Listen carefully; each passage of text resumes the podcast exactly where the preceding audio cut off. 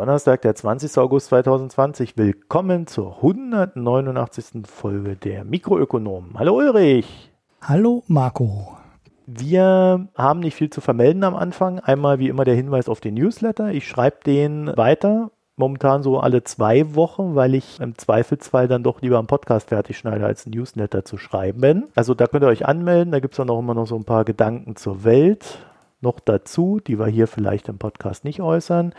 Und ansonsten möchten wir uns einfach nur für die Spenden und Daueraufträge der letzten Woche bedanken und natürlich auch für die Premium-Abos, die abgeschlossen worden sind. Das hilft uns sehr, das freut uns sehr. Danke dafür. Ja, und äh, was sich so als Institution jetzt in den letzten Wochen ein bisschen einzubürgern scheint, ist, dass ihr uns gerne E-Mails schreibt. und zwar an mh.mikroökonom.de, also Martha Heinrich mit OE und äh, ja, macht das weiter. Ich versuche immer zu antworten. Ich schaffe nicht alles, vor allen Dingen antworte ich manchmal auch sehr spät. also, da müssen wir nachsehen, wenn ich da nicht so schnell bin. Wir werden aber heute eine Mail, die ich heute Morgen bekommen habe, als ja, Topic hier mit verarbeiten. Also es lohnt sich eigentlich immer uns zu schreiben, wenn euch was auf der Leber brennt. Und ansonsten mhm. findet ihr uns natürlich noch auf Twitter, Reddit und Facebook. Bekommst du eigentlich auch so Mails, wie die in den Kommentaren ähm, da manchmal kommen? Ja, ja, ja, ja. Irgendwie, ich habe letztes Mal so eine Mail bekommen, wie wenn ihr das nicht freischaltet, was ich jetzt kommentiere, dann seid ihr äh, irgendwie Stasi-Nazis oder irgendwie sowas. Ja, ja, genau, den meine ich. Ja, hm. ja, ja, ja. Äh, äh, wir haben einen Freund gewonnen. Liebe Grüße an der Stelle. Ähm, ja, äh, ich glaube, das ist so das, was zu erwarten ist, was halt ab und zu irgendwann passiert ist, ja. Da bin ich recht strikt in dem Sinne, also Kritik und so weiter, alles gerne, wenn es auf einer sachlichen Ebene ist und äh, so dieses, ähm, ja, irgendwas mit Adolf und so. Jedenfalls, ja, findet ihr uns noch auf Twitter, Reddit und Facebook als Mikroökonom, also mit OE jeweils.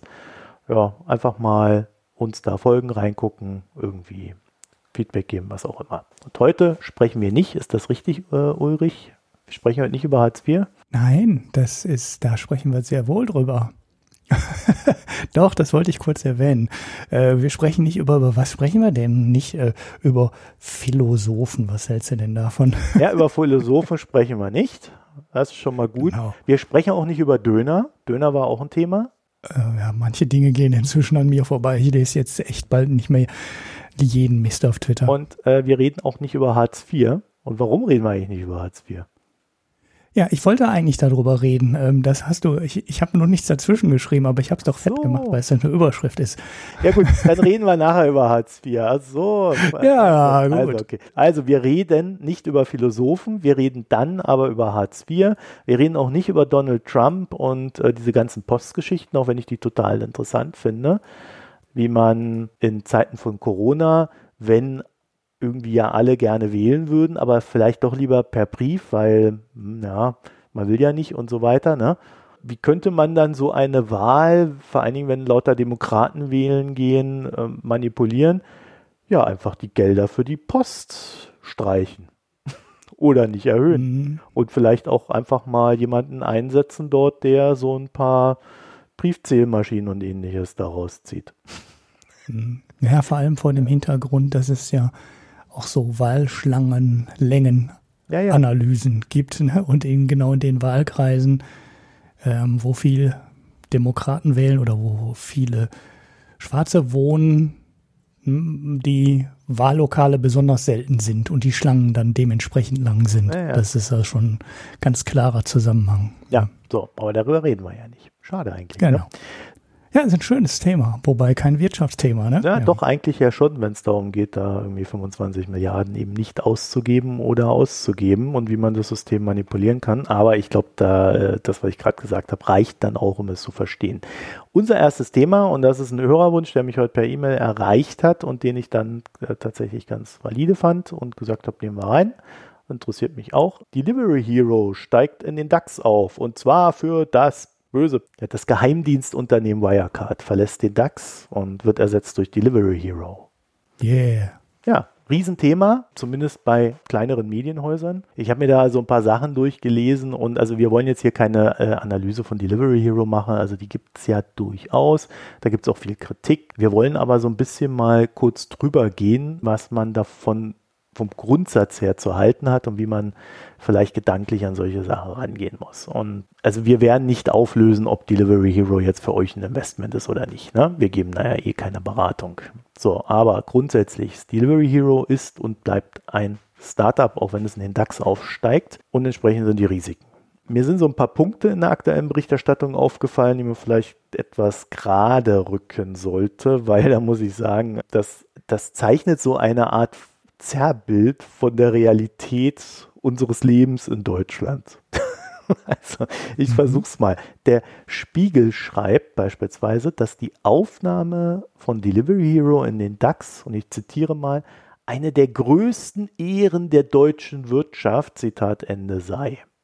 Gabor Steingart schreibt, also wirklich ernsthaft und wortwörtlich, im DAX sind Premium-Unternehmen des Landes versammelt, deren Geschäftsmodell als getestet gelten darf. Also ich, als ich das gelesen habe, da musste ich erst mal durchatmen und mir so denken, ja, okay. Um das mal wirklich in Perspektive zu rücken. Ne? Wie kommt man in den DAX? Da gibt es nämlich Aufnahmeregeln für. Und damit ein Unternehmen in den DAX aufgenommen wird, muss es im Prime-Standard der deutschen Börse gelistet sein. Mhm. Fortlaufend im Xetra gehandelt werden und mindestens einen Streubesitz von 10% aufweisen. Außerdem muss das Unternehmen einen Sitz in Deutschland haben oder den Schwerpunkt seines Handelsumsatzes an Aktien in Frankfurt und einen Sitz in der EU haben. Also du könntest zum Beispiel auch in Barcelona sitzen. Wenn die Mehrzahl deiner Aktien hier in Frankfurt gehandelt werden, könntest du auch in den DAX aufsteigen. Mhm. Und ich versuche das jetzt mal so zu übersetzen, dass es auch jeder versteht. Also erster Punkt, das Unternehmen muss im Prime Standard gelistet sein. Der Prime Standard, das ist ein Marktsegment der Deutschen Börse AG. Wenn du da drin bist, dann musst du so gewisse Pflichten erfüllen, wie Quartalsberichterstattung. Ja, du musst auf deiner Internetseite einen Finanzkalender haben, also wann wird äh, der Vorstand die nächste Roadshow machen, weil in regelmäßigen Abständen muss auch eine Roadshow gemacht werden, wo dann äh, Fragen gestellt werden können, also unabhängig von der Hauptversammlung. Also solche Sachen. Ne? Das sind so rein formale Anforderungen, die eigentlich jeder, der ein Unternehmen hat, erfüllen kann, wenn er nur genug Personal dafür aufwendet. So, dann die Aktie muss in Xetra gehandelt werden. Da lässt du dich halt einfach listen. Ne? Kostet im Zweifelsfall Berater und Geld. mhm. Jetzt auch irgendwie kein großer. Also muss halt eine Aktiengesellschaft sein und der Rest ist dann so eine Formsache. Dann der Streubesitz, also die frei handelbaren Aktien, müssen 10% aller Aktien betragen. Also das heißt, äh, normalerweise hält der Vorstand vielleicht 30%, wenn es ein Startup ist und äh, irgendjemand anders noch 20% da aus dem Unternehmerkreis. Und ja, dann hättest du zum Beispiel 50% in festen Händen und der Rest wäre frei handelbar. Also das heißt, wenn du an die Börse gehst, dann ist es ohnehin so, dass du für einen frei handelbares Aktienpaket sorgst. Und ähm, je mehr Geld du brauchst, desto größer ist das. also deswegen ist das jetzt nicht unbedingt eine Anforderung, wo ich sagen würde, das wäre sehr schwer zu erreichen, sondern das eine ergibt sich halt auch fast schon zwingend aus dem anderen. Und dass das Unternehmen in Deutschland sitzen muss oder in der EU sitzen muss und der Haupthandelsplatz in Deutschland sein muss, ich glaube, das ist dann im Zweifelsfall auch eine, so eine Formsache. Oder würdest du da eine größere Schwierigkeit sehen, Ulrich? Nö. Und wenn du da jetzt mal so drüber nachdenkst, ist irgendeiner dieser Punkte oder vielleicht alle für sich genommen, führen die dazu, dass die DAX-Aufnahme eine der größten Ehren der deutschen Wirtschaft ist oder im DAX nur Premium-Unternehmen des Landes versammelt sind, deren Geschäftsmodell als getestet gelten darf? Ja, äh, über die Ecke, dass die Firma halt einen gewissen Wert haben muss, ne? sonst kommt sie halt auch nicht in den DAX rein. Genau. Aber halt nur um die Ecke, ne? also über die Börsenbewertung. Irgendjemand oder, oder viele glauben, die Firma wäre viel wert. Ja, was aber überhaupt nichts über die Validität und Nachhaltigkeit des Geschäftsmodells aussagt, oder? Nö, im Zweifelsfalle nicht. Im Zweifelsfall kann es halt auch eine große Blase sein oder eine große Fehlbewertung sein, ja. Dieses Adelsding im DAX, das kommt natürlich nicht so ganz von ungefähr. Äh, Gabor Steingart ist jetzt auch nicht mehr der Jüngste. Ja, also früher war das mal so. Damals. ja, als Opa noch im Krieg war, Da war das so. Also äh, es ist tatsächlich so, dass das früher eine gewisse Adelung war und zwar in dem Sinne, dass die für ein normales Unternehmen diese Eintrittsbarrieren, überhaupt an den Kapitalmarkt zu kommen und dann da auch noch irgendwie da hochgehandelt zu werden, so groß waren, dass es natürlich schon eher ungewöhnlich war. Wenn du dann noch so dieses Ding hattest äh, wie Deutschland, dass es überhaupt keine Start-up-Kultur gab ja, und es ohnehin schwierig war, in einer alten Industriegesellschaft ein Start-up zu gründen, das so groß wird wie eine ThyssenKrupp oder eine Siemens, dann konnte man schon sagen, da ist so ein gewisses Premium versammelt. Und daher kommt diese Ansicht. Dann haben sich die Kapitalmärkte seit boah, ich würde sagen, seit den 80ern aber sehr stark gewandelt. Spätestens mit den 90ern kamen die Internetunternehmen auf und da hat sich dieser Markt so dermaßen radikal verändert, was Zugangsbarrieren betraf, ebenso wie was für Art von Unternehmen da aufgetaucht sind und hochgejazzt wurden. Die Börsen haben Indizes für junge Unternehmen geschaffen, ja, wo sie dann auch in schon in kleinere Indizes reinkommen und dadurch der Weg in den DAX natürlich auch viel mehr erleichtert wird und so weiter und so fort. Also ich glaube, das, was da früher mal war, das ist heute nicht mehr da. Das sagt einfach nur ja. noch aus, das hat eine hohe Kapitalisierung. Die Aktie hat einen hohen Wert, aber wie werthaltig das ist und wie Premium das ist und wie gut verankert in der deutschen Wirtschaft, darüber sagt es nichts. Mhm. Dann würde ich sagen, ist es vielleicht ja doch sinnvoller, mal so ein bisschen auf das Geschäftsmodell von Delivery Hero zu gucken. Und das haben wir ja eigentlich auch schon mal gemacht. In einer früheren Folge, aber das ist, glaube ich, mindestens mal zwei Jahre her, Ulrich, oder? Also.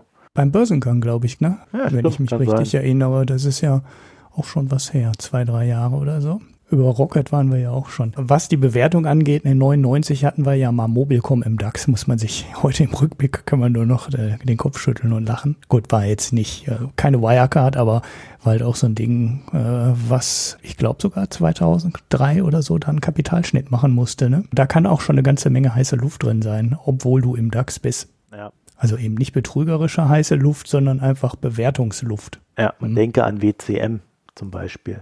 Ja, da war ja auch, äh, die sind ja dann irgendwann zusammengeklappt wegen den Banken. Ja? WCM war auch ja, im DAX, so eine ja, Immobilienbutze. Also, ja, ich weiß. Ja. also auch da würde ich sagen, gab es früher schon so Sachen, die vielleicht nicht diesem Anspruch, der da formuliert wurde, gerecht wurden. Jedenfalls, was macht Delivery Hero? Äh, sie machen eigentlich das, was wir alle nicht gerne genießen. Sie tragen Essen aus. Mhm. Äh, machen noch ein bisschen mehr mittlerweile, da kommen wir gleich später zu. Aber sie tragen Essen aus. Und das Interessante, was wir damals auch besprochen haben an diesem Markt ist, und das muss man verstehen, wenn man da reinguckt. Steingart kritisiert zum Beispiel die fehlende Skalierung. Skalierung sei nur eine Geschichte und deswegen ist das alles schlimm. Das Ding bei Delivery Hero ist, dass sie, also dass diese Branche anders tickt. Da geht es darum, einen Markt zu erobern und wenn man ihn erobert hat, als einziger Marktteilnehmer die Preise da festsetzen zu können, wo man sie möchte. Mhm. Es gab ja ein Land, wo so ein Unternehmen mal dieses Premium erreicht hatte und dann haben sie irgendwie zwei, drei Euro äh, bei den Liefergebühren dann einfach draufgeschlagen und die Leute haben es halt mitgemacht.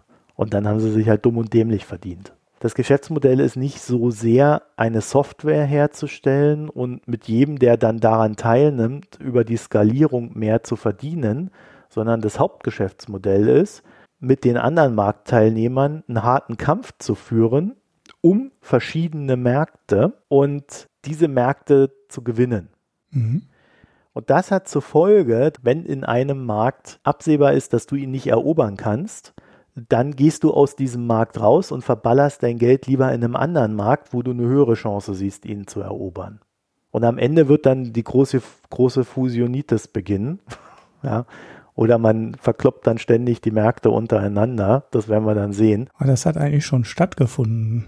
Gerade in dem Markt, ne, Delivery Hero, Lieferheld, Foodora und so weiter und Takeaway.com und so googelt die Geschichten mal. Die haben nämlich genau das schon gemacht. Mhm. In den Märkten, wo sie kleiner waren, haben sie ihre Tochter, die in diesem Markt kleineren Wettbewerber an den anderen abgegeben und dann wild über Kreuzbeteiligungen getauscht und teilweise auch Aktien getauscht. Damit man bloß in jedem Markt der dominante Player wird, der dann irgendwann diese Preissetzungsmacht genau. bekommt. Genau, das ist das Geschäft. Man wird dann halt Möglichkeiten finden, sich mit seiner Konkurrenz zu arrangieren und tut das auch bereits. Und das ist ganz interessant. Was Steingarts Kritik ist, zum Beispiel, ist auch, dass er sagt, ja, die sind ja nicht mal in ihrem eigenen Heimatmarkt vertreten. Wo haben wir das denn schon erlebt im DAX? Ja, aber genau aus der Logik des Geschäftsmodells heraus haben sie einfach den Heimatmarkt Deutschland aufgegeben. Das ist halt eine völlig andere Art von Geschäftsmodell. Man muss das nicht gut finden, man kann das kritisieren und es gibt da auch sehr viel zu kritisieren, weil eins der großen Risiken, und da hat Steingart komplett recht, ist zum Beispiel die Lohn- und Arbeitsregulierung. Die Lieferservices verdienen auch daran, dass sie den Leuten, die da ausliefern, halt möglichst wenig Geld bezahlen. das sind meist irgendwelche Studenten, die dann noch irgendwie ihr eigenes Fahrrad mitbringen müssen und ähnliches. Und äh, die verdienen halt kaum was. Und dadurch kann man A, seine Marge dann natürlich möglichst hoch halten und äh, am meisten dann halt verdienen, wenn man dann auch nochmal 2, 3 Euro irgendwo draufkloppen kann am Ende. Ne? Das das große Problem mhm. wird dann für die werden, wenn dann ja tatsächlich mal eine staatliche Regulierung eingreift oder die Gewerkschaften schaffen, da Fuß zu fassen in diesen Unternehmen und die Löhne und Absicherung für die Arbeitenden da dann auch wesentlich höher sein wird als heute. Und da könnte ich mir dann nämlich vorstellen, dass so eine Zange entsteht zwischen auf der einen Seite hast du die Macht äh, der Gewerkschaften, auf der anderen Seite die Macht des Kartellamts, die den Preis, diesen Aufschlag, den die machen, halt von 3 Euro dann vielleicht mal auf 2 Euro oder auf 1,50 Euro senkt. Ich glaube, äh, 1,90 Euro ist jetzt momentan Usus. Wenn du da 3 Euro draufschlägst, wären es dann 4,90 Euro. Ja, dann ist dann immer die Frage, wer bezahlt das? Ein Teil zahlt das Restaurant, dann ein Teil zahlt derjenige, der, der was bestellt. Ne? Sagt dann halt, ja, was interessiert mich das? 2 Euro ist ja okay, ich bestelle hier was, da muss ich nicht rausgehen. Ja? Also so ticken ja die Leute. Und bloß wenn dann auf der anderen Seite das Restaurant auch mhm. noch was zahlen soll, da wird es ja dann interessant. Ne? Ich habe zum Beispiel gelesen, dass der ein oder andere Anbieter es in Corona-Zeiten so gemacht hat, dass ähm, er zu den Leuten gesagt hat, also denen, die die Apps benutzen, also den Kunden, ja, wir verzichten auf unser, auf unser Geld. Kein Problem. Ne? Jetzt in Corona und mhm. wir wollen das jetzt nicht, wir wollen euch als Kunden da und alles bla. Und dann haben sie sich auf der anderen Seite das Geld von, von den Restaurants teilweise zurückgeholt. Also entweder dann die Prozent, die die zahlen mussten, erhöht oder ähm, eben auch nicht abgesenkt, ne? sodass dann auch wieder so eine Ungleichheit entstanden ist. So, und, und diese Zange, na, die würde ich als die, das große Problem an diesem Geschäftsmodell sehen. Und mit diesem Risiko musst du dann halt als Aktionär auch immer umgehen können. Also du musst eigentlich immer ziemlich genau beobachten, a, funktioniert es, diese Markteroberung des Unternehmens und b, äh, wie sieht gerade die Regulierung in den verschiedenen Märkten aus und erwischt es uns da vielleicht mal in einem größeren Markt kalt. Also da muss man mhm. schon ziemlich viel Marktwissen mitbringen. Das wäre so die eine Kritik. Äh, die andere ist klar, ne, diese Mitarbeiter, die werden unter aller Sau behandelt teilweise. Viele Leute arbeiten dort auch nicht mehr als sechs Monate. Das heißt, du hast einen großen Durchlauf und das erschwert es dann natürlich auch, den Gewerkschaften da Fuß zu fassen. Andere Kritik wäre, Delivery Hero hat sich beim Frauenanteil im Vorstand eine Zielgröße von 0% gesetzt. Ich glaube, das hatten wir auch mal. Das haben wir auch ja. bequatscht, da bin ich mir richtig, richtig sicher. Ja. Ja, meine persönliche größte Kritik ist, und deswegen bin ich da auch kein Kunde, das gelieferte Essen ist eigentlich fast immer lauwarm. Also da bin ich einfach kein großer Fan mhm. von. Ja, und dann ist jetzt so eine neue Geschichte aufgetaucht und zwar hat ähm, Delivery Hero übernommen ein Unternehmen namens Honest Food. Und ich finde, an der Stelle wird es so ein bisschen Amazonesk. Mhm. Und zwar betreibt dieses Unternehmen Geisterküchen. Du, was eine Geisterküche ist? nee. Also eine Geisterküche ist ein Essenshersteller, der sich als Restaurant tarnt, aber so gebaut ist, dass du dort als Kunde eigentlich nicht drin essen willst. Wenn du da reingehst, da gibt es keine Toilette, da stehen irgendwie so ein paar unbequeme Stühle rum und sicherlich kriegst du auch was zu essen, weil sie den Schein wahren müssen, aber du wirst dort höchstwahrscheinlich nicht nochmal reingehen. so. so. deren Hauptanliegen mhm. ist es, Essen zu produzieren, das Leute bestellen. und damit mhm. quasi auch einen Markt zu erzeugen. Und das ist nämlich total interessant an der Stelle, weil Delivery Hero hat die ganzen Daten seiner Kunden, also uns als Konsumenten wie auch den Restaurants, die Essen produzieren. Das heißt, die wissen ganz genau, in welchem Stadtteil welches Essen besonders nachgefragt ist. Mhm. Wenn sie dann dort reinstellen, also eine Ghost Kitchen, also so eine Geisterküche, die ziemlich genau das Essen in einer besseren Qualität oder in einer annehmbaren Qualität, ne, die Marge liegt ja immer im Mittelmaß beim Essen, so dass die Leute es essen, das nicht allzu teuer ist, dann machen sie also den Restaurants Konkurrenz, die sie da angeschlossen haben. Und sie wissen natürlich auch genau, was da in der Masse die Leute äh, konsumieren. Das heißt, sie sind dann wahrscheinlich recht gut da drin, den Preis festzusetzen. Sie können aufgrund der Effizienz, dass sie nur für extern produzieren, vielleicht auch einfach äh, den besten Preis festsetzen. Ne? Sie wissen auch, wo der Preispunkt liegt, wo es die Leuten schmerzt und wo nicht. Und können dann auch äh, ganz mhm. gezielt mhm. und strategisch die Dinger so setzen, dass du auch so ein Verteilungsnetz hast, ne? Du weißt, wo die Räder fahren und so weiter. Das heißt, du kannst mit sehr hoher Effizienz mhm. Essen produzieren und verkaufen zu einer annehmbaren Qualität, die die Leute wollen und kannst damit die Restaurants, die dann bei dir angeschlossen sind, äh, naja, in Konkurrenz setzen. Mhm, mhm. Das ist ja hinterhältig. Kennt man von Amazon, ne? Ja, ja, die machen das ja auch. Die wissen ja auch genau, welche Produkte gut laufen. Dann gibt es diese Ankers und so weiter, die Zeug herstellen, also oder produzieren das in China, das dann in, bei Amazon verkaufen. Und irgendwann sieht Amazon, oh, guck mal, da gibt es ja drei Hersteller. Oh, die haben ja alle eine schöne Marge. Und dann zack, gibt es das passende Amazon Basic. Erinnerst du dich an unsere Folge, die wir über McDonalds mal gemacht haben? Da haben wir uns mal darüber unterhalten, was McDonalds eigentlich mit den ganzen Kundendaten vorhat. Weil da, da ging es irgendwie mhm. drum, dass Uber und McDonalds kooperieren wollen und McDonalds dann irgendwie so einen Deal hatte, dass sie sich dann auch die Kundendaten von Uber abkrapschen können. Mhm. Und dann habe ich damals schon so gemeint, ja, hey, McDonalds bin ich mir jetzt nicht so sicher, ob das irgendwie Sinn macht. Was wollen die, was soll das? Ja, weißt du halt, wo du deinen Burger da am besten vertickst. Also da war ich so ein bisschen skeptisch, ob das wirklich Sinn macht. Aber hier mit diesen Ghost Kitchens hast du natürlich ein perfektes Geschäftsmodell, passend zu den Daten, die du gewinnst. Ja, ja, das ist äh, interessant, das wusste ich. Habe ich noch nie von gehört, von diesen Ghost Kitchens. Wer leidet da am meisten drunter? Das sind natürlich die tatsächlich herkömmlichen Lieferdienste. Ne? Also wenn ich hier so ein Restaurant betreiben würde, so ein Grieche, äh, wo abends immer die Bude voll ist oder jetzt mit Corona nur noch halb voll und dann die Leute sich da ihr Essen holen, ja, dann interessiert mich das eigentlich nicht wirklich viel, ob ich da noch fünf Essen nebenher an so ein Fudora oder so da loswerde. Ne? Mhm. Das ist halt so ein Nebengeschäft. Es gibt aber halt sehr viele Pizzerien und sehr viele Dönerläden, die nebenher als Pizzeria fungieren. Und die werden da natürlich äh, komplett in Konkurrenz gesetzt. Mhm. Es gibt auch viele Italiener, denke ich mal, die dann einfach so ein kleines Zusatzgeschäft verlieren. Also mal so eine Lasagne raushauen oder so. Also das könnte ich mir auch schon vorstellen. Mhm. Ja. Könnte dann im Gegenzug, Markt ist ja Markt, ne, auch dazu führen, dass Restaurants wieder eine höhere Qualität an den Tag legen werden. Also da bin ich dann mal gespannt, wie die Gegenreaktion sein wird. Mhm. Ja, im Moment ist die Reaktion ja, geht ja in die andere Richtung. Also gerade in Amerika ist der Trend im Moment sehr eindeutig, dass auch Restaurants, die früher nie Takeaway produziert hätten, jetzt halt Takeaway produzieren. Also so richtig.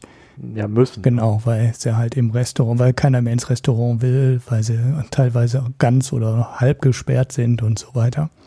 Äh, Im Moment ist der, aber das wird sicherlich, denke ich, auch mal wieder irgendwann zurückschwingen, das Pendel, und dann wird man dann halt doch für gutes Essen und einen schönen Abend wieder ins Restaurant gehen und sich nicht alles nach Hause liefern lassen.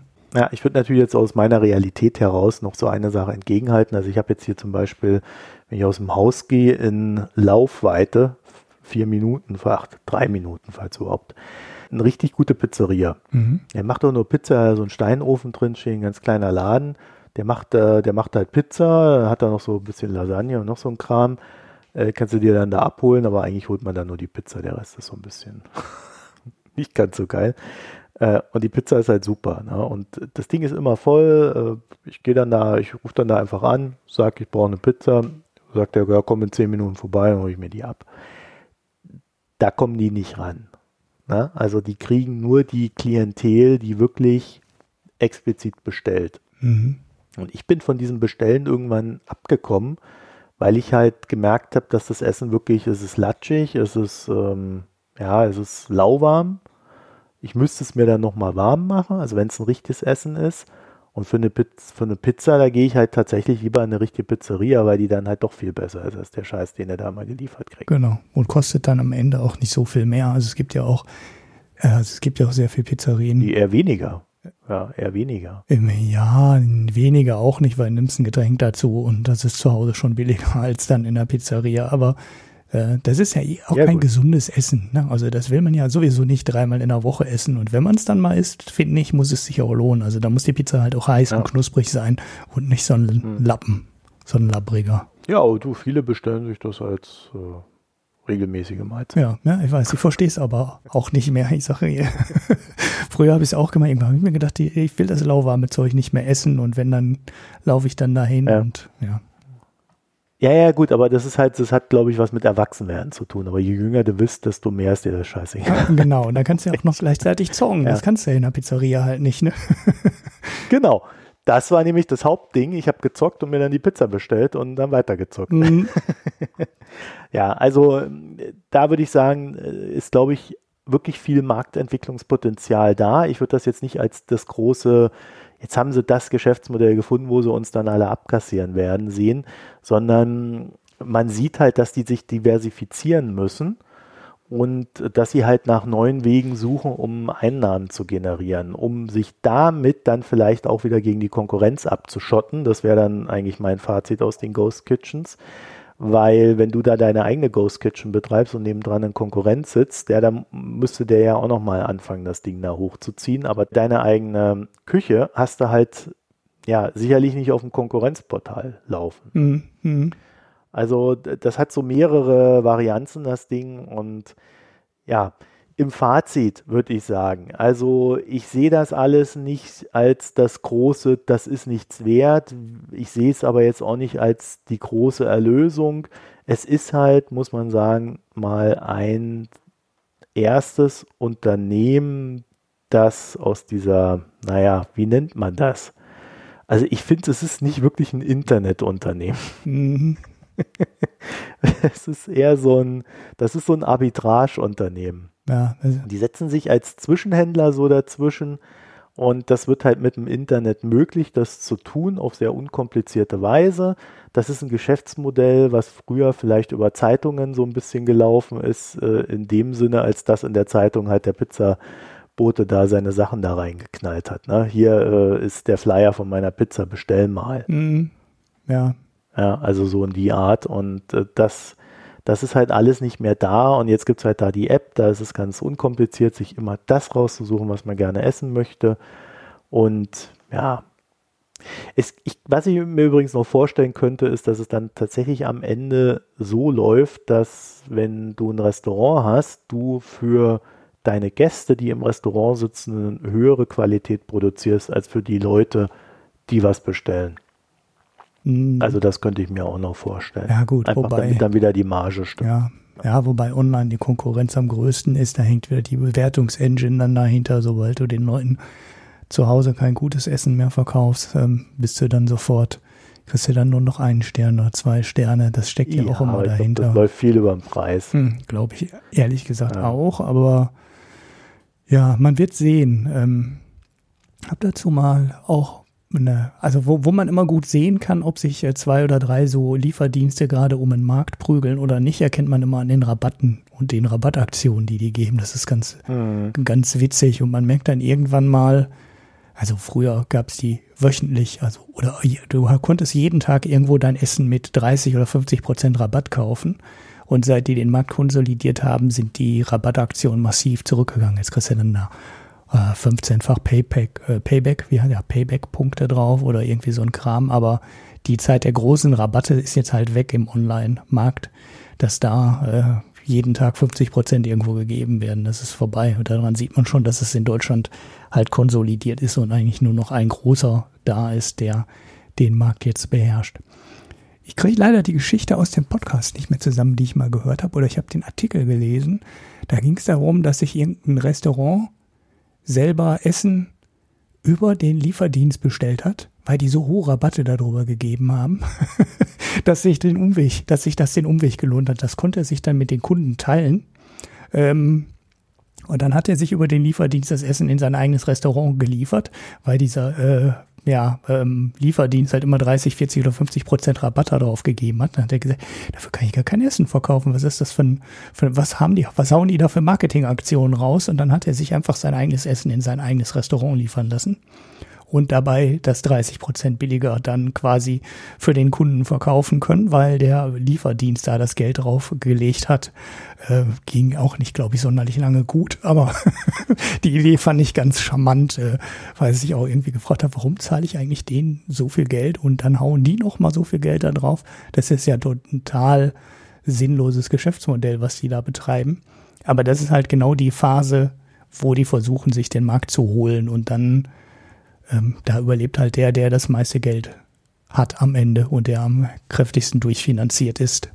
Und ja, der hat dann, der hat das dann halt. Deshalb so ein klassisches Samwa-Startup halt, ne? Man hat einen Haufen Geld, muss einen Haufen Marketing dazugeben. Technologie ist gar nicht so wahnsinnig kompliziert. Und äh, dann ziehst du die Nummer halt auf. Und das können die Samwas halt. Die haben das Startkapital da, die haben die Erfahrung, um auch weitere Geldgeber da reinzuholen und dann steigen sie irgendwann halt mit äh, Geld aus, wenn sie sich dann die paar Märkte geholt haben mit dem Monopol. Gut, ja. in dem Fall sind sie ein bisschen zu früh ausgestiegen oder haben den großen Rückzug ein bisschen früh angetreten, weil sie hätten jetzt halt einen Haufen Geld mehr noch bekommen, weil die Aktie ist ja doch massiv gestiegen. Was sind die jetzt wert? 20 Milliarden oder sowas? Die sind ja richtig, richtig fett jetzt geworden, auch in nochmal mit so einem Corona-Schub nochmal dazu. Da sind sie ein bisschen früh ausgestiegen, aber gut, sowas kann man ja auch nicht äh, vorweg ahnen. Wenn man sich die Gewinne anguckt, die es ja nicht gibt, dann ist die Bewertung schon ganz schön, äh, ganz schön ambitioniert und da hat man eigentlich schon gedacht, dass sie den zu dem Preis an die Börse kriegen, Respekt und dann ist der Kurs ja noch weiter gestiegen. Aber da hörte das nicht auf, es ging immer weiter. Und jetzt reden wir über Hartz IV, da geht es auch nicht weiter. ja, da geht's. Äh, ja. Also natürlich nicht. Ja, die nächste Hartz-IV-Erhöhung ist äh, beschlossen worden und man hat beschlossen, man legt satte 7 Euro jetzt drauf pro Monat bei Kindern zwischen 6 und 13 Jahren. Das ist nur ein ganz kleiner Shorty-Artikel, weil wir das Thema ja schon mal komplett hier mit der Hanna auseinandergedröselt haben, wie das berechnet wird.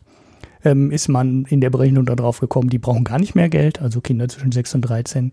Da sind die Lebenshaltungskosten nicht gestiegen im letzten Jahr und äh, bei den Bildungskosten hat man auch beschlossen, da ist auch nicht mehr passiert. Ne? Ist ja auch klar, bei Schule und Corona in der Situation braucht man auch nicht mehr Geld für Bildung. Da bleibt es bei dem 1 Euro und 12 Cent pro Monat für Bildung. Und ja, ich habe nur einen kurzen Tweet dazu gesehen, dass dann die Überschrift war dann Bundestag. War das schon Bundestag oder ist das die Koalition, die das beschlossen hat? Ich glaube, der Bundestag auch schon erhöht Hartz IV und da war dann durchgestrichen, verfestigt die Armut. Und ja, viel mehr kann man da eigentlich nicht zu sagen. Ich finde das Niveau schon einigermaßen ähm, erschreckend und ja, auch das, was jetzt draufgelegt wird, ist eigentlich auch wieder ein Witz wir kommen aus dem Thema nicht raus. Also da wird, sie, wird nichts passieren. Man versucht mit Berechnungstricks. Ich empfehle, die alte Folge müssen wir nochmal verlinken. Die ist echt interessant, welche Berechnungstricks da auch gezogen werden, um das Basisniveau da zu berechnen. Da haben wir ja schon mal eine Folge gemacht, also das werden wir jetzt nicht nochmal genau. durchquatschen. Genau. Äh, vielleicht suchst du die nochmal aus. Ich weiß nämlich ehrlich, ehrlich gesagt gar nicht mehr, wo ich da hinpacken soll. Aber vielleicht ja. findet man es ja unter Hartz IV. Ja, ja, vielleicht ist es gut verschlagwortet. Ähm, ja, ja, ja, das ist auf jeden Fall sehr interessant, wie sie da die, die Auswahl der Haushalte noch weiter auf die ganz armen ja, zusammen gestrichen haben und dann steigen natürlich auch die Ausgaben nicht, ne? Weil wenn man immer die Allerärmsten nimmt als Basis und die haben halt kein Geld, dann hat man so ein, ja, ja, ist ja nicht selbstverstärkend, ne? Aber so eine Sogwirkung dann. Das kann ja nie mehr Geld ausgegeben werden, weil man misst ja nur noch die, die arm sind. Das ist ein frustrierendes Thema. Aber jetzt wieder zum großen Geld. Wir haben da mehrere Sachen. Also wir haben tatsächlich mal einen Mikrodiskurs dazu gemacht. Die große Hartz-IV-Reform war es nun. Und dann habe ich hier gefunden, Hartz IV taugt was als Hartz III. Die Überschrift muss von dir sein. äh, das klingt auch nach mir. Ja, also mal gucken, vielleicht ist in einem dieser Sachen das drin. Den Mikrodiskurs nehmen wir aber auch noch mit rein. Ja, dann haben wir unser eigentlich heutiges Hauptthema, auch wenn Delivery Hero dann doch recht groß geworden ist. Und zwar Epic against Apple und Klammer auf, against Google, Klammer zu, hauptsächlich gegen Apple. Ne? Mhm. Gegen die 2 Billionen Dollar Company, äh, ja. Seit heute, ne, nachdem jetzt sichtbar ist, dass Apple seine Marktdominanz durchsetzen kann, explodiert der Aktienkurs. es explodiert ja. doch gerade alles. Ja. Zwei Billionen Bewertung für Apple. Das mal so am Rande. Für Hörerinnen, die uns länger hören, sind da halbwegs drin, weil wir das ja immer mal wieder drin hatten, diesen Streit. Epic hat rumgestänkert und äh, Apple hat es ignoriert. Und jetzt ist der Streit dann wohl mal eskaliert. Mhm. Ich werde gleich mal erzählen, wie das alles so kam. Aber weil der Ulrich ja hier schon seine neoliberalen Ansichten auf Twitter geäußert hat, werden wir mal eine kleine Herleitung machen, um dann nochmal zu verstehen, woher das eigentlich alles kommt und wie da so auch das Denken bei Epic ist. Und ich glaube, da wird dann auch recht schnell klar, was das Problem mit Apple ist. Also, Apple und Google kennt ihr, gehe ich mal von aus. Apple als Smartphone-Hersteller vor allen Dingen mit einem recht großen Ökosystem dahinter. Google bekannt durch Android, dem Betriebssystem, stellt aber eher weniger Smartphones her. Haben es irgendwie nicht geschafft, das mal groß aufzuziehen. Aber jeder nutzt halt Android und äh, sie haben natürlich dann mit Suchmaschine, YouTube und so weiter ähm, alles Mögliche im ja, Gepäck und können da ordentlich Kohle verdienen. Auch wenn der Economist letztens geschrieben hat, dass äh, Google sich in einer Midlife-Crisis befindet. Mhm. naja, also Epic hingegen ist bekannt für vier Sachen. Also Ulrich, wie alt ist dein Sohn jetzt? Der ist die exakte Zielgruppe. Also die, die vier Stunden pro Tag Zeit vor Baller Zielgruppe, ja. Ja, also Epic ist bekannt durch Fortnite, ein Battle Royale Spiel, das ja irgendwann mal aus der Versenkung heraus explodiert ist und irgendwie zwei Milliarden Umsatz aufgerundet macht. Epic ist zudem bekannt für die Unreal Engine. Das ist die größte Gaming Engine im Markt und wird auch durchaus in Hollywood genutzt. Dann ist Epic bekannt für House Party. Kennst du House Party?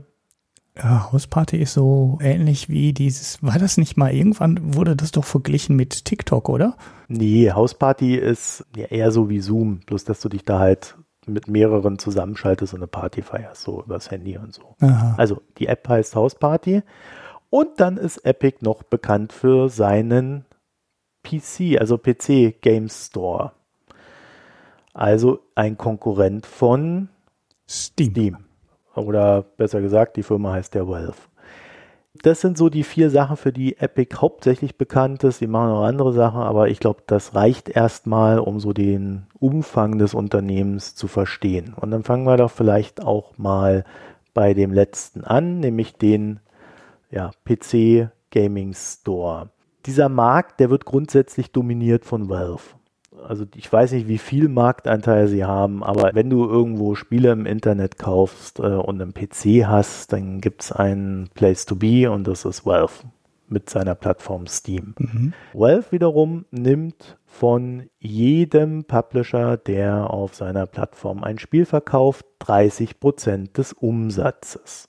Mhm. Wenn der Umsatz 10 Millionen Euro übersteigt, oder 10 Millionen Dollar besser gesagt, also wenn der Umsatz 10 Millionen Dollar übersteigt, dann fangen die Rabatte an. Also 10 bis 50 Millionen Dollar Umsatz sind 25 Prozent. Alles über 50 Millionen Dollar, da musst du nur noch 20 Prozent abdrücken. Mhm. Die großen Publisher waren damit eigentlich immer unzufrieden. Also die großen Spielehersteller, denen hat das eigentlich nie gefallen. Und deswegen haben sie dann damals, in Anführungszeichen, vor mehreren Jahren, ich weiß jetzt auch nicht mehr, wann das angefangen hatte, so auch wirklich schon länger her, äh, haben sie angefangen, so eigene Stores aufzubauen. So die bekanntesten wären Ubisoft mit Uplay oder Electronic Arts mit Origins. Also das sind so zwei prominente Beispiele. Es gibt dann auch noch sowas wie einen Humble Store, der dann so aber auch irgendwie im Ökosystem von Steam mit dranhängt ne, und alles solche Sachen. Also es gibt noch so Nebengeschäftsmodelle, aber die groß, das, das große Spiel findet bei Valve statt, direkt. Und halt bei den Publishern. Wir haben es ja schon gehört, Epics Haupteinkommen besteht aus Fortnite und der Unreal Engine. Und Epic hat Fortnite auch für den PC entwickelt. Also das ist wirklich auf Konsolen, auf dem PC wie auch mobil komplett verfügbar. Also mhm. alles, was du, also ich glaube sogar auf der Nintendo Switch, ne? also alles, was irgendwie spielmäßig da ist, da hast du die Möglichkeit, Fortnite zu zocken. So, und Epic hat dann irgendwann gesagt, ja, also wenn wir jetzt hier eh schon mal so PC-Spieleentwicklung machen und da einen Launcher haben und den nicht auf Steam anbieten zum Download, weil sonst müssen wir ja 30 Prozent, beziehungsweise irgendwann mal wahrscheinlich 20 Prozent bei den Umsätzen, die sie machen, unsere Einnahmen an, an Valve abdrücken. Deswegen machen wir unseren eigenen Launcher. Den kann dann jeder runterladen. Und ich will es mal vorwegnehmen. Die Verteilung sieht ungefähr so aus. Die Einnahmen bei Fortnite sind ungefähr 71% Konsolen, 17% PC und 12% Mobile. Mhm. So, und dann sind sie dann hergegangen und haben gesagt, aus dem Launcher machen wir jetzt einen Store. Und dann haben sie angefangen, halt den Epic Store zu entwickeln und darauf zu bauen. Und wenn du heute dir den Fortnite Launcher darunter lädst, dann kriegst du den Epic Store installiert. Den vollen? Ja. Aha. Okay. Das ist aber nicht so ungewöhnlich, weil Valve hat genau dasselbe damals gemacht. Die haben, du kennst vielleicht das Spiel Half-Life. Mhm und Counter-Strike und solche Sachen. Da haben die einfach einen Store hingebaut, dann dieses Zeug da exklusiv reingeknallt und so begann dann alles. Mhm. Mal so ganz grob erklärt. Ja, und Epic ist dann jetzt auch hergegangen und hat gesagt, so, jetzt haben wir den Store und jetzt fangen wir mal an, den Markt zu verändern. Mhm. Und zwar verlangen sie nur 12% Fee von jedem Entwickler. Da kann man, äh, habe ich mal nachgeschlagen, beziehungsweise hier bei so einem Spieleranalysten gefunden. Also die Kosten ungefähr sind 5%, während der Profit äh, dann 7% ist in dieser Rechnung. Mhm. Also von den 12% sind 5% Kosten und der Rest geht durch. Was natürlich nicht uninteressant ist. So, und das haben sie dann einfach mal gemacht und äh, begonnen, diesen, diesen Store da aufzubauen und zu entwickeln. Das ist natürlich am Anfang recht rudimentär. Wer sich heute mal anguckt, was äh, Valve da mit Steam aufzubieten hat, das ist natürlich ein riesen Ökosystem, in dem extrem viele Sachen möglich sind, von ja, äh, irgendwelchen Trading Cards zu den Spielen bis hin zu, dass du Guides für die Spiele erstellst, Streaming ist möglich, also äh, es ist irrsinnig viel an Dingen, die da drin hängt. Ne? Und da muss, äh, da muss Epic natürlich erstmal hinkommen und das wird auch nicht von heute auf morgen geschehen. Allein für die Mod-Anbindung, also dass du Mods auf die Spiele draufkloppen kannst, die dann das Spiel ein bisschen umgestalten oder äh, ja, vielleicht sogar neue Story-Elemente hinzufügen, da haben sie knapp ein Jahr gebraucht. Das ist jetzt hier im Juli rausgekommen. Mhm. Also das sind auch große Projekte. Ne? Mit diesem Preis sind sie dann halt in den Markt rein. Es gab dann so kleinere Konkurrenten, die nachgezogen haben und äh, hier sowas wie Discord bieten, glaube ich, auch so immer so um 12, 13 Prozent an. Da versucht man einfach Valve unter Druck zu setzen, dass sie nach unten hin einknicken. Das Ganze begleitet man damit, dass Epic jede Woche ein bis drei Spiele verschenkt. Mhm. Mal ist es völliger Crap und mal sind das richtig gute Spiele. Das verbinden sie dann meistens auch mit so Entwicklungsmilestones. Ne? Also wenn sie da irgendwas Neues haben, dann bieten diese Spiele das dann auch gleich mit an, was ja auch immer ganz nett ist. Dann auch ganz nette Discounts. Also wo Epic einfach sagt, äh, wir haben jetzt hier einen Sale und dadurch äh, und wir geben unseren Usern dann einfach nochmal 10 Euro extra als Gut, Gutschein. Mhm. Das heißt, du kaufst dann irgendwas für 30 Euro, äh, hast dann noch einen 10-Euro-Gutschein von Epic geschenkt bekommen, ja, dann sind es halt nur noch 20. Also sie gehen extrem aggressiv in diesen Markt rein. Es gibt da verschiedene Finanzierungsrunden bei Epic und die, der Laden ist mittlerweile 17 Milliarden wert. Also es ist jetzt auch kein kleiner Laden, aber natürlich im Vergleich zu Apple ist das nichts. Mhm. Diese lange Einleitung für das Folgende habe ich jetzt vor allen Dingen auch deswegen gemacht, weil ich glaube, man muss dieses Mindset bei Epic kennen, um zu verstehen, was sie da tun. Also sie haben wirklich lange dieses Geschäftsmodell kritisiert von den anderen. Sie haben selber im PC-Markt, weil es ausreicht, 7% zu verdienen, eine Konkurrenz zu Valve aufgebaut und begleiten das halt mit ihren Einnahmen aus Fortnite, auch aus dem Store und so weiter. Also sie tun da sehr viel und das ist in der DNA dieses Unternehmens mit angelegt. Und es gehört auch zu den Sale Pitches, wenn sie da irgendwo Venture Capital eintreiben wollen. Und der größte Unterschied, glaube ich, zwischen dem, was zwischen Epic und Valve passiert äh, und dem, was zwischen Epic und Apple passiert, ist, dass du Apple auf der Plattform Apple keine Konkurrenz machen kannst. Ne? Also auf dem PC kannst du einfach hergehen, machst deinen eigenen Store und butterst dann Geld rein, um die Kunden zu gewinnen und dann ist halt ein Konkurrenz da, Kampf da und wenn Valve genug unter Druck gerät, werden sie dann auch irgendwann ihre eigenen Gebühren nach unten senken, weil sonst gehen die Entwickler darüber. Mhm. Klammer auf, mir ist schon klar, dass Epic momentan seinen Store noch sehr stark kuratiert aber ich vermute, das wird irgendwann auch aufhören, wenn die Plattform mal stabil steht. Klammer zu. Bei Apple können sie das nicht tun. Apple nimmt und auch Google 30 Prozent vom Umsatz. Und bei Apple ist es so, dass sie eigentlich nur weniger verlangen, wenn du ein Abo hast. Mhm. Na, du kennst es ja. Und dann nehmen sie 15 Prozent ab dem zweiten Jahr. Mhm. So, nun ist es aber so, dass Fortnite nicht unbedingt Abos verkauft, sondern halt Ingame-Währung und mit der kaufst du dir Sachen. Mhm. Deswegen, äh, man könnte dann quasi hergehen und sich diesen Vorgaben von Apple beugen und sein eigenes Geschäftsmodell dem unterwerfen, was aber nicht unbedingt das Beste für das eigene Geschäftsmodell sein muss. Ne? Mhm. Und damit will ich eigentlich schon darstellen, dass Apple mit dieser Preissetzung auch ganz klar Geschäftsmodelle kreiert in seinem App Store. Also es gibt zum Beispiel so eine App namens IA Writer, die ich auch ab und zu mal nutze. Und die haben jetzt auch einen Blogpost zu der Geschichte gemacht und gesagt, ja, äh, es ist halt einfach so, dass das Geschäftsmodell von Apple kleinen Entwicklern schadet. Mhm. 30 Prozent vom Umsatz sind eine Menge Geld. Das hattest du früher auf dem PC nicht. Ja, und du kannst dem auch nicht ausweichen. Mhm. Das ist einfach richtig viel. Ich guck mal, dass ich den noch finde, diesen Blogpost, dann können wir den auch nochmal verlinken. Epic ist ungeachtet dessen mit Fortnite im App Store vertreten, haben dann immer rumgestänkert und gesagt, das muss sich ändern und wir klagen und wir machen dies und das und jenes. Und dann ist immer die ganze Zeit nichts passiert. Und jetzt haben sie folgendes gemacht. Normalerweise wird ja jede App, die in den App Store reinkommt, von Apple geprüft. Mhm. Na? Und äh, sie, es gibt eine Ausnahme, nämlich wenn du ein Spiel hast, dann werden die Updates für das Spiel nicht zwangsläufig geprüft. Und die haben einfach ein Update eingespielt und äh, ihren Usern angeboten, sogenannte äh, Fortnite V-Bucks zu kaufen. So heißt diese Ingame-Währung. Und zwar für 20% Rabatt. Das heißt, Epic hat sich 10% der Gebühren eingestrichen und die User haben 20 Prozent gespart. Mhm. Das ging allerdings nur ein paar Stunden gut.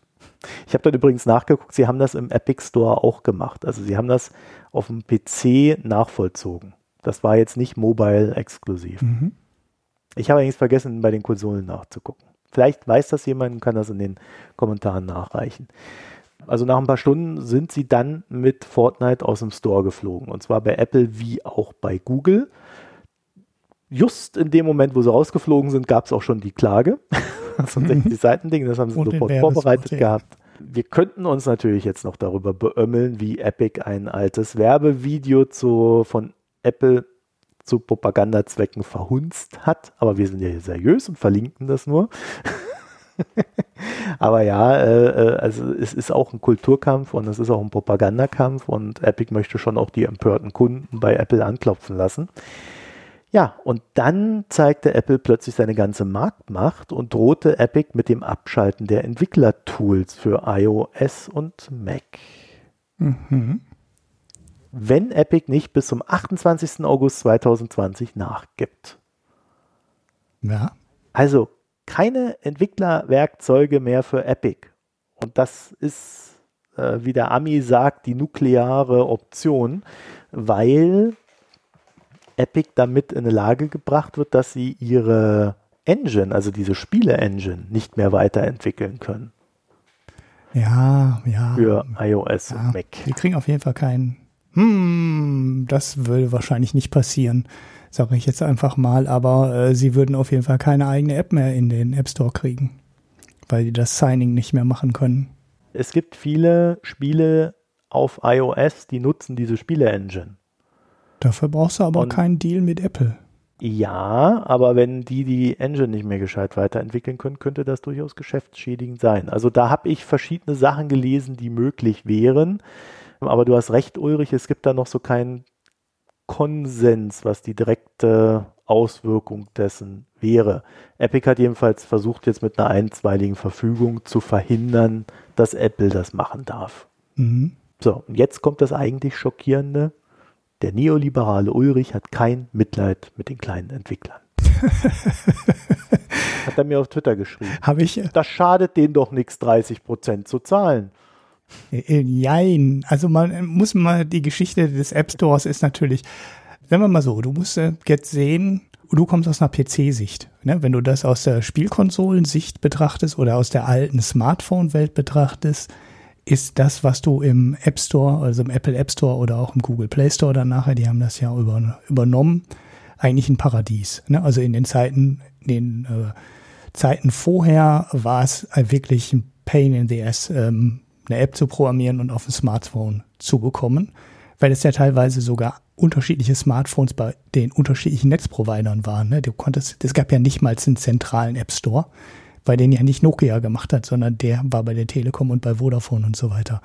Ähm, bei den Spielkonsolen, bevor es die Download-Dings gab, war es ja auch fast nicht möglich. Und da sind die Spielkonsolen ja früher immer verkauft worden, im Endeffekt mit einem Verlust, mit mehr oder weniger großen Verlust, zumindest am Anfang.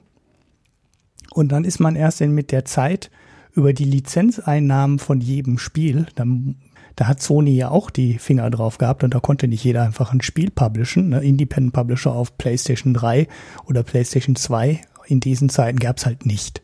Und das ist ja irgendwann erst dazugekommen, als sie auch dann angefangen haben, von DVDs wegzugehen, mehr äh, Downloads äh, online und Downloads zu machen. Da hat sich ja das dann ein bisschen geändert. Also das muss man als Geschichte immer noch so ein bisschen im Hintergrund haben, auch wenn es auf dem PC ja eigentlich immer anders war weil du dir immer auch selber im Endeffekt deine App einfach oder dein Programm einfach oder dein Spiel einfach auch verkaufen konntest. Du konntest auch selber einen Store aufmachen. Das so als Hintergrund. Ja, das ist was her, aber man muss sehen, genau aus der Zeit kamen die 30 Prozent und da konnte halt, konntest du halt für 100 Dollar Gebühr mitmachen. So, die Entwicklungstools waren umsonst bei Apple. Du brauchtest einen Mac und die musstest diese 100 Dollar bezahlen pro Jahr für die Entwicklerlizenz. Ich glaube, das kostet dir auch inzwischen gar nichts mehr. Und dann konntest du deine App submitten. Und das war damals schon eine totale Revolution. Ist auch kein Zufall, dass der App Store von Apple dann irgendwann so groß geworden ist, weil der eben genau diese kleinen Developer überhaupt erstmal reingelassen hat, die vorher außer auf dem PC die Möglichkeit gar, äh, gar nicht hatten, ähm, Spiele auf geschlossenere Plattformen zu bekommen. So, das ist so die Geschichte. Daher kommt das ja auch. Ich gehe schon mit, dass das ein bisschen, ja, man sieht es ja eben auch genau an dem Epic Store, ähm, dieses Modell sich ein bisschen überlebt hat und vor allem auch die 30 Prozent sich ein bisschen überlebt haben. Das zeigt es ja jetzt, ne? Steam kam mit 30 Prozent, hat irgendwann die Staffel eingeführt. Ich glaube, das war am Anfang auch mal flat 30 Prozent. Und dann haben sie eine Staffel nachträglich draufgesetzt bei hohen Umsätzen. Und es wird ja jetzt gerade erst angegriffen, ne? während Apple ja im Endeffekt schon seit fünf oder weiß ich nicht wie viele Jahren die Kritik bekommt. Jetzt muss man sehen, den größten Punkt oder das größte Problem mit dem Apple-Modell äh, habe ich an der Stelle, wo ähm, ja rein virtuelle Güter weiterverkauft werden. Na, also das, was jetzt zum Beispiel so ein In-App äh, Subscription ist, das ist jetzt vielleicht immer noch dann für den Betrieb einer App ne, für die Weiterentwicklung und so weiter immer noch okay. Aber wenn du jetzt zum Beispiel einen Film bei Prime kaufst oder du kaufst diese V-Bucks bei Epic, sind natürlich 15 Prozent für ein rein digitales Dings, wo Apple dann wirklich gar nichts für macht. Ne? Apple programmiert kein Spiel, Apple stellt das Spiel nicht mehr zur Verfügung, gar nicht, sondern du kaufst äh, virtuelles, virtuelle Währung, die du in dem Spiel für irgendwas ähm, verbraten kannst und Apple nimmt da 30 Prozent dran. So, das ist natürlich schon ziemlich unverschämt, weil da, da ist eben auch Apple nicht mehr ja, nicht mehr der Bereitsteller dieses App Stores oder der Plattform, sondern im Endeffekt ist das Spiel die Plattform. Ne? Also Fortnite ist die Plattform und da drin kaufst du was.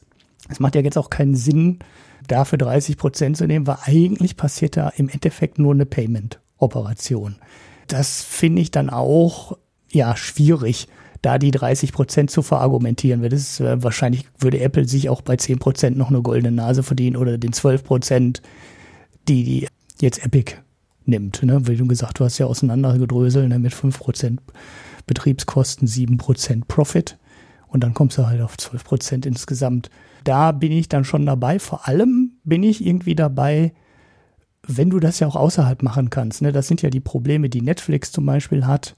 Prime, die beiden haben ja ähm, einen Spezialdeal. Also Prime sage ich jetzt, Amazon Video, Entschuldigung, ja, die haben ja einen Spezialdeal, weil die eben auch nicht gesagt, weil die auch gesagt haben, ja, wir haben ja die Marge gar nicht. Wir müssen den äh, Filme, den Inhaltslieferanten, ne, gerade bei Amazon Video ist es ja so, da wird ja nur ein Film ausgeliehen, da verdient Amazon ja nicht wirklich viel Geld dran. Ne? Die schieben ja den großen Teil rein. Ein Hauptargument von Apple ist ja auch, dass Epic sich nur an die gleichen Regeln halten soll wie alle anderen auch. Ne? Also wir, wir kennen das ja aus früheren Folgen, äh, das ist so dieses Mantra bei Apple, alle sollen sich an die gleichen Regeln halten, die wir festsetzen. Mhm. Nun ist es aber so, dass auch bekannt ist, dass zum Beispiel Amazon wegen Prime äh, von Apple einen Rabatt angeboten bekommen hat, nämlich diese besagten 15 Prozent. Mhm.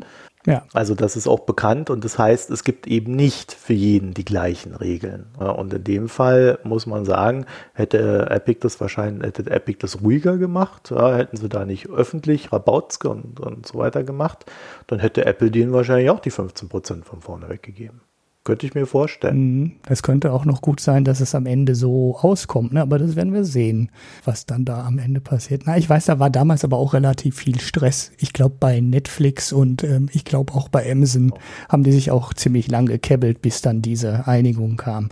Spotify äh, streiten sich heute noch. Ja diese Argumentation von Apple, wir behandeln, behandeln alle gleich, das stimmt halt nicht. Ne? Das ist halt auch bla. Ja. Also es ist übrigens auch so, dass du durchaus außerhalb vom App Store verkaufen kannst. Du darfst es aber nicht sagen. Also du darfst dann in der App nicht darauf hinweisen, dass man außerhalb des App Stores kaufen könnte. Mhm. Äh, also Netflix darf nicht darauf hinweisen, dass man auf der Website das abschließen muss. Mhm. Ja. Was natürlich auch völlig gaga ist, aber sie haben dann halt gesagt, ja gut, dann also ist halt gar nicht die Möglichkeit, da etwas abzuschließen über Apple. Ja. An der Stelle schneidet sich Apple natürlich auch irgendwo ins eigene Fleisch. Ne? Also wenn die Apps da drauf sind und Amazon ist drauf und Netflix ist drauf und Spotify ist drauf und so weiter, dann könnte Apple ja auch sagen, ja, dann nehmen wir doch von denen lieber 10%, wenn diesen, wenn es diesen Kaufen-Button dann in der App gibt, als dass wir gar nichts verdienen. Oder Mal andersrum gesagt, wenn Apple die Kreditkarte ja jetzt macht, da macht Apple ja auch nichts dran. Das wird ja alles über Externe gemacht, aber Apple verdient, äh, nimmt an dieser Stelle halt auch sehr niedrige Gebühren. Ne? Das ist halt nicht die große Gelddruckmaschine, die der App Store ist. Und dann kommt Apple natürlich irgendwann auch in Argumentationsprobleme, ne? weil wenn sie die Kreditkartenzahlung im normalen Geschäft für 0, Prozent irgendwie abwickeln, aber in ihrem eigenen App Store wollen sie 30 Prozent für eine Geschichte, die im Endeffekt rein digitaler Transfer von Sachen ist, dann, ähm, ja, dann weiß man auch nicht mehr, wie man die an der Stelle verteidigen soll. Das Problem ist, wenn du den, den Markt so aufdifferenzierst, ne, und du sagst, das eine ist ein rein digitales Gut, da nehmen wir nur 5%. Aber wenn Apple den ganzen App Store zur Verfügung stellt, mit allem, ne, mit den Entwicklungstools, mit der Promotion in dem App Store, mit den Downloads, mit der Prüfung der Apps auf Virenfreiheit und so weiter. Und da sind 30% gerechtfertigt. Ne, könnte man ja sagen. Halte ich immer noch für relativ viel, aber könnte man ja argumentieren. Dann wird natürlich das Subscription oder in In-Game oder In-App-Purchase-Ding noch viel, viel stärker weil sich das dann einfach lohnt. Ne? Dann werden halt alle Apps äh, kostenlos verkauft und du schaltest die Features nur noch in-App frei, weil das dann ein reiner digitaler Transfer ist und dann, sagen wir mal jetzt einfach angenommen, nur 5% oder nur 10% anfallen würden. Das kann Apple also eigentlich auch nicht machen, das weiter zu spreizen. Dann werden nämlich alle Apps halt kostenlos. Das ist das strategische Problem, was Apple hat. Wenn du dann zwischen digitalen Gütern oder, oder ne, zwischen Content oder einem Einkauf und diesem ja eigentlichen App Store dann unterscheiden würdest in den Gebührensätzen.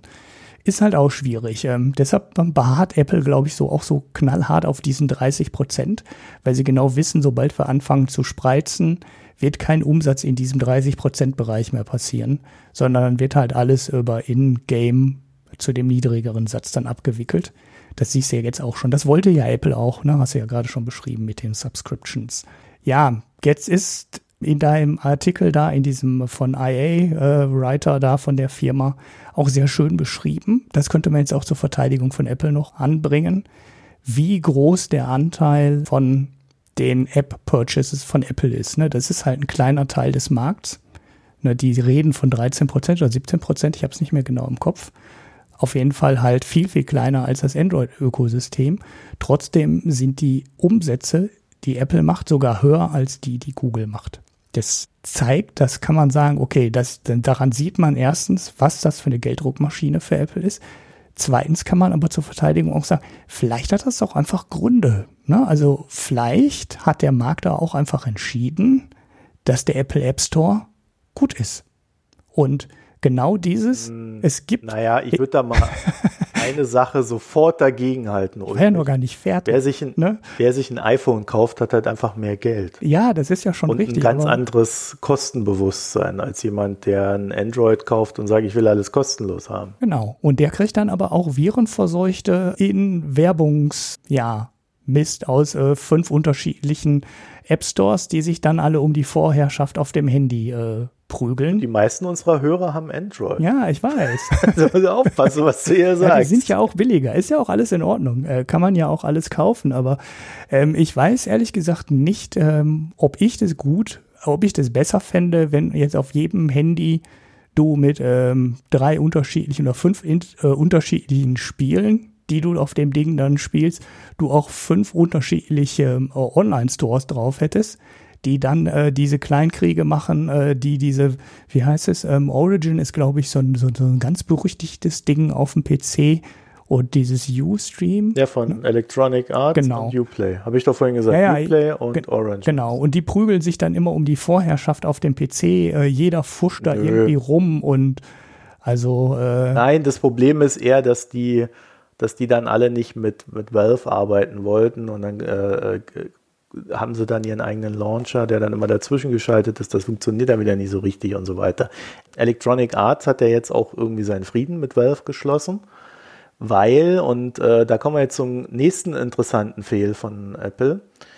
Also der neue Trend beim Gaming ist ja Streaming. Ja, also da läuft ja vieles gerade hin. Äh, also beziehungsweise es gibt zwei Trends. Einmal, du kaufst dir für 10 Euro im Monat äh, oder teilweise auch 4 Euro, je nachdem, 4 bis 15 Euro momentan, äh, so, so Gaming-Abos, ne, wo du dann einfach irgendwie 100 Spiele jederzeit verfügbar hast, ungefähr.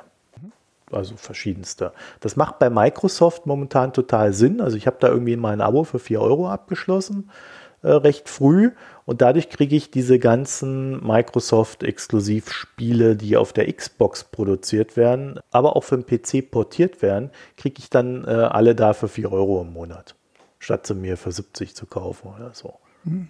Ja, und dadurch, dass dann immer wieder was rauskommt, lohnt sich das auf Dauer für den Preis. Das ist natürlich nur so ein Einführungspreis, das wird dann irgendwann bei 10 Euro, 15 Euro oder so liegen. Ne? Da muss man dann neu entscheiden. Der zweite Trend ist Game Streaming. Du hast eine App, theoretisch, in der du verschiedene Spiele hast, die dann einfach übers Internet dir gestreamt werden. Also sowas wie Google Stadia ist für den einen oder anderen sicherlich ein Begriff. Äh, bei Microsoft heißt das Ganze Project X Cloud. Das soll dann jetzt demnächst mal ordentlich losgehen. 100 Spiele sind da momentan drin. Und Nvidia hat auch wieder äh, verschiedene Angebote. Also da tummeln sich recht viele Anbieter momentan in dem Markt. So, und die haben alles gleiche Problem. Sie können nicht in den App Store. Mhm. Weil nämlich die App Store-Regeln besagen, dass jedes einzelne Spiel einzeln zur Prüfung eingereicht werden muss. Wenn du also einen dieser Streaming-Services auf den App Store bringen willst, der dann 100 Spiele da anbietet oder vielleicht auch 150 oder 300 irgendwann mal, dann hast du das Problem, dass du jedes einzelne Spiel von Apple prüfen musst, obwohl du als Anbieter des Streaming-Services ja gar, kein, gar keine Rechte an diesen Spielen hast.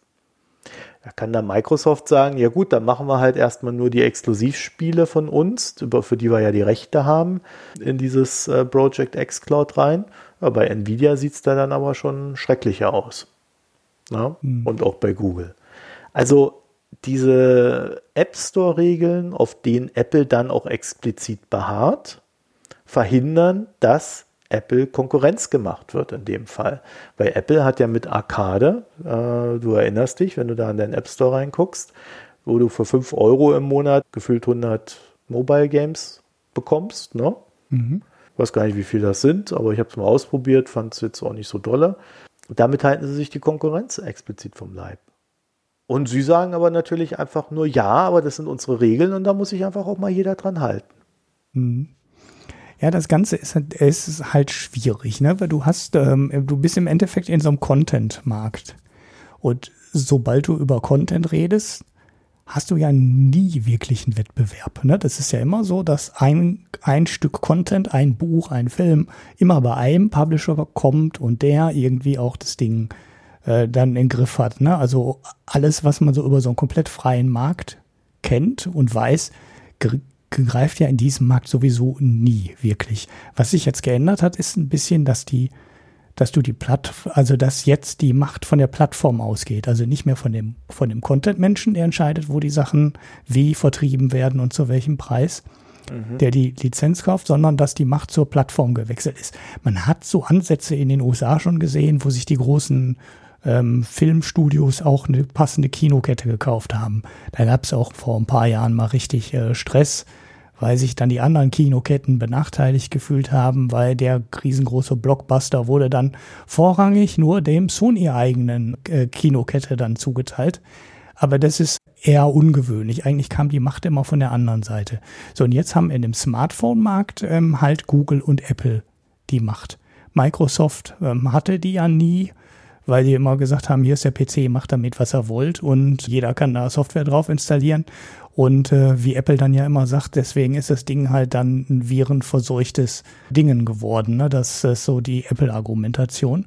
Und bei unseren Smartphones ist es nur deswegen besser, weil wir immer eben alles in den Griff behalten haben. Klar, wenn man die Viren, die es gibt, abstreitet, äh, wie so eine russische Propagandabehörde, dann hat man halt auch keine Viren. Ja, ja, aber es ist schon, ich sag mal so, ähm, man braucht keinen Virenscanner auf dem iPhone und wenn du den Google App Store benutzt, ausschließlich, brauchst du auf dem Android-Handy auch keinen Virenscanner. Das ist im Endeffekt nur Geldschneiderei. Also auf dem iPhone gibt es gar nicht. Und auf dem Android-Handy ist es Geldschneiderei, weil wenn du da in den offiziellen Quellen deine Software kaufst, ähm, wirst du auf beiden Plattformen Ulrich, keine Probleme haben. Ulrich, ich will dich jetzt nicht aus deiner kleinen Blase rausholen, äh, diese kleine Apple-rosa Wolkenblase. Ich habe Google Aber genannt ich möchte an, ich möchte an Jeff Bezos erinnern, ja, der auf seinem was hat er denn? Ein iPhone? Ich glaube, ein iPhone hat er. Der hat eine WhatsApp-Nachricht gekriegt mit so einem kleinen Bildchen von irgendeinem so Saudi. Ja, und schon, zack, haben ihn die Saudis seine ganzen Bilder mit seiner Geliebten geklaut und versucht, ihn zu erpressen. Ja, ja, gut, das ist ein Hack. Das ist ja noch was anderes als naja, äh, ja, ein Virus. Das findet ne? da genauso statt. Ja, also da muss man einfach sagen, die Sachen finden statt und äh, wenn, wenn das alles relevant genug wird, findet alles überall statt.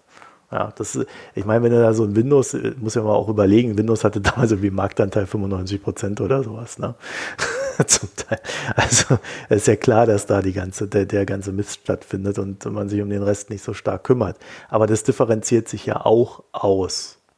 Ja, aber Apple streitet Zeit ab. Aber äh, nochmal hier zurück zu unserer äh, Cloud-Geschichte. Microsoft hat dazu nämlich einen ganz interessanten Kommentar gegeben.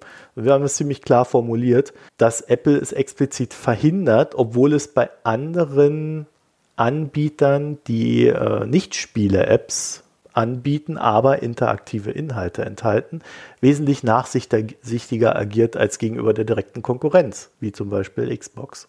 Mhm. Also ich denke schon, dass Apple hier eine ganz klare Strategie fährt, so lange wie möglich zu versuchen, sich die Konkurrenz vom Leib zu halten. Genau. und seine Margen so hoch wie möglich zu halten. Jo, aber das haben die anderen alle auch gemacht, ne? Also dieses, äh, ja. guck dir diese Xbox und PlayStation Interoperabilität an. Ne? Also da war es ja auch so, du spielst auf der Konsole mit dem Spiel gegen die gleiche Konsole mit dem gleichen Spiel. Ende. So, und äh, mit, gegen Xbox spielen von der PlayStation aus ging halt auch sehr lange nicht und so Features, die Microsoft dann da eingebaut hat mit dem mit der Mitnahme der Spiele, ne? also dass du auf der Xbox spielen konntest, Spielstand speichern und das gleiche Spiel am PC dann weiterzocken konntest, das ging dann halt auch nicht in Richtung PlayStation 4. Also das ist halt ein Markt, der immer auf diese äh, Silo, der immer diese Silo-Mentalität hatte und der immer versucht hat, alles einzu, ja, die Spielergebnisse, deine Freunde, das Social Network, was dahinter steckt und ich bin eigentlich, selbst wenn der App Store jetzt wegfallen würde, dann würden vielleicht die, dann würden die Apps ein bisschen billiger. Dann hättest du aber irgendwie acht Stores, die nebeneinander rumliegen, die aber wieder ja, komplett das, voneinander das muss getrennt ja nicht sind. So sein. Ne? Nein, das muss ja nicht so sein. Das, das ist aber so. Ja Kann ich ein Ergebnis vom Steam App Store in den Epic App Store mitnehmen? Nope. Kann ich äh, da irgendwo hin und her wechseln? Das sind alles wieder Silos, die nebeneinander liegen und ähm, schön ist das nicht. Also dann hast du ein ganz kleines Aber deswegen bisschen haben wir doch so Diskurse wie, wir nehmen unsere Daten einfach mit. Wenn wir von A nach B wechseln, nehmen wir unsere Daten mit. Gerade bei Spielen sollte das ja überhaupt kein Problem sein, vor allem wenn alle die gleiche Spiele anbieten. Es gibt ja dann auch so Über-Sachen wie, wie heißt es, Galaxy 2.0 das ist ähm, zum Beispiel auf dem PC dann eine App, äh, das sind die CD Projekt, glaube ich, heißen die. Das sind die von The Witcher, die Spielemacher, die haben auch einen eigenen Store, das ist auch nicht so gut gelaufen und die haben jetzt eine App entwickelt, wo quasi alle anderen Stores zusammengefasst werden. Mhm. Also äh, es gibt ja durchaus verschiedene Ansätze und ja, das ist alles immer nicht so ganz befriedigend. Das führt natürlich dann aber auch am Ende äh, dazu, dass man halt als Spieler sagt, man bleibt halt bei Valve und geht nicht zu Epic, weil da halt die ganzen Daten liegen. Und deswegen sind das alles Regulierungsgeschichten. Ja, also da muss halt reguliert werden, dass Apple das zwar alles so machen kann, wie sie machen, aber dass sie dann halt nicht 30 Prozent dafür nehmen dürfen. Das wird aber nichts ändern. Das dann geht halt nur die Gebühr runter und mehr. Naja, und da muss halt reguliert werden, dass es nicht sein kann, dass die eine App da Zugang hat und die andere nicht. Ja, also warum muss, wenn ich so einen Streaming-Service für Spiele habe, jedes einzelne Spiel bei Apple vorgelegt werden? Vor allem, wenn es nur gestreamt wird. Was soll denn das? Es gibt ja diese externen Geschichten, also diese Bewertungsstellen. Äh, ESRB wäre jetzt so auf internationaler Ebene äh, mal so ein, so ein Beispiel, wo man einfach schon eine Einschätzung hat, was ist das für ein Spiel, für welche Altersklasse ist das und so weiter und so fort. Ja. Und da, da kann sich Apple einfach dran schließen. Es gibt keinen Grund, warum Apple das machen muss für seinen Store. Außer natürlich, Apple hat vor, uns als Kunden dann auch wieder vorzuschreiben, ab welchem Alter wir welche Sachen sehen dürfen. Ja, und Apple wird sagen, das haben wir die letzten zehn Jahre erfolgreich gemacht und das ist so, deshalb ist unser Aber App Store weißt, so groß. Es gibt Gegenden in Deutschland, da hat man auch schon immer CDU gewählt und äh, das ist jetzt auch nicht irgendwie das durchschlagende Argument, beim nächsten Mal wieder zu tun. ich sage ja nur, das hat Apple, Apple sagt, unser App Store ist deswegen so erfolgreich geworden und damit haben sie immerhin ein Argument. Ob das heute noch trägt, ist die andere Frage. Aber äh, ja, das ist das, was sie gesagt haben. Wir haben halt keine Gewalt, kein Porno, keine Viren. So, bei uns bist du auf der sicheren Seite. Ja, kann man sagen, will ich nicht. Ist äh, doof, aber es gibt Leute, die halten das für, sogar für ein Argument, das Gerät dann zu kaufen von Apple. Ja, aber ich glaube nicht, dass das die äh, Mehrzahl der Kunden ist, sondern die Mehrzahl der Kunden installiert sich dann halt irgendeinen externen Browser und geht dann auf Pornhub und äh, dem ist dann egal, ob Apple das zulässt oder nicht. Also ich verstehe jetzt nicht das Argument. Porno geht überall, auch bei Apple. Ja, ja, das stimmt. Nur halt nicht als App. Ja. Aber das sind halt so Sachen, wo man dann auch einfach, glaube ich, schon dem Regulierer abverlangen muss, dass er das halt ordentlich reguliert. Und gerade dann, wenn wir sagen, wir haben jetzt hier eine Plattformökonomie in diesem Sinne und das ist alles eingekesselt, ja, dann ist der nächste Schritt halt, dass ich jederzeit von einer Plattform auf die andere gehen können muss. Und zwar ohne, dass ich da irgendwie 50 Millionen Jahre brauche, ehe ich da alles transportiert habe und dann vielleicht sogar noch äh, irgendwelche wichtigen Daten verliere. Aber ich glaube, das sind so Sachen, die sind ohnehin in der Mache. Ja, ich glaube ehrlich gesagt auch, es ist ja auch nicht so, dass das äh, Thema jetzt von Epic äh, aus dem ja, total überraschend kommt, weil es läuft ja in der EU laufen ja Ermittlungen gegen Google und gegen Apple. In den USA laufen die Untersuchungen. In manchen Ländern sind ja auch schon ähm, Urteile gefällt worden, ne, dass dann äh, bestimmte Regeln in dem Land nicht gelten dürfen, was den App Store angeht. Und ich schätze auch, dass an der Stelle irgendwas kommen wird. Ne? Also da wird wahrscheinlich dann, ich glaube, da wird sowas kommen wie äh, so ähnlich wie bei ähm, Microsoft, ne, dass du beim Start des Betriebssystems dir deinen Browser auswählen kannst, so wie es mal in den zehn Jahren nach der EU-Strafe war, dass du dann halt quasi sagen kannst, okay, ich will den App Store und den Steam und äh, ne, bla bla bla und dann kannst du die anklicken und dann werden die alle installiert. Äh, aber das wird Apple, also da würde ich fast für wetten, nicht freiwillig machen. Und dafür müssen die in Verfahren äh, vom entscheidenden Gericht verlieren. Und vorher wird wahrscheinlich dann schon eher wie sowas passieren, wie äh, dass, äh, ja, dass halt zum Beispiel eine Staffel eingebaut wird, wie bei Steam, ne? Also wenn du viel Umsatz machst, zahlst du irgendwann weniger Geld. Oder sie unterscheiden dann halt äh, oder staffeln dann halt doch noch ein bisschen weiter in Richtung rein digitaler Content und App, ne, dass es halt dann zwei Stufen gibt äh, der Gebühren, also dass die niedrigste dann halt irgendwo bei zehn Prozent liegt und die App-Distribution mit allem drum und dran dann halt, was weiß ich, 20 oder 25 kostet. Und da, da wird sich Apple wahrscheinlich irgendwann drauf einlassen müssen. Spätestens, wenn sie, wenn sie selber Angst haben, dass sie reguliert wäre, werden, um das noch versuchen abzuwenden. Aber ich glaube ehrlich gesagt, irgendwann werden die reguliert werden. Ne, das Argument von Apple, wir, wir haben nur 13 oder 17 Prozent Marktanteil, ja, das zieht an der Stelle halt nicht, weil es ist halt auch, du kannst halt auch reguliert werden, wenn du ein Oligopol bist. Ne? Und das ist ja Apple und sind ja Apple und Google, weil andere gibt's ja nicht. In ihrem Store haben sie ein Monopol. Das muss man halt genau, ganz klar genau. sagen. In, was in dem Store stattfindet, ist monopolartig. So, und das ist ja noch ganz wichtig, glaube ich, dazu zu sagen ein Monopol zu haben, ist ja erstmal nichts Verwerfliches und es ist auch nicht verboten. Verboten ist es nur, dein Monopol auszunutzen. Mhm.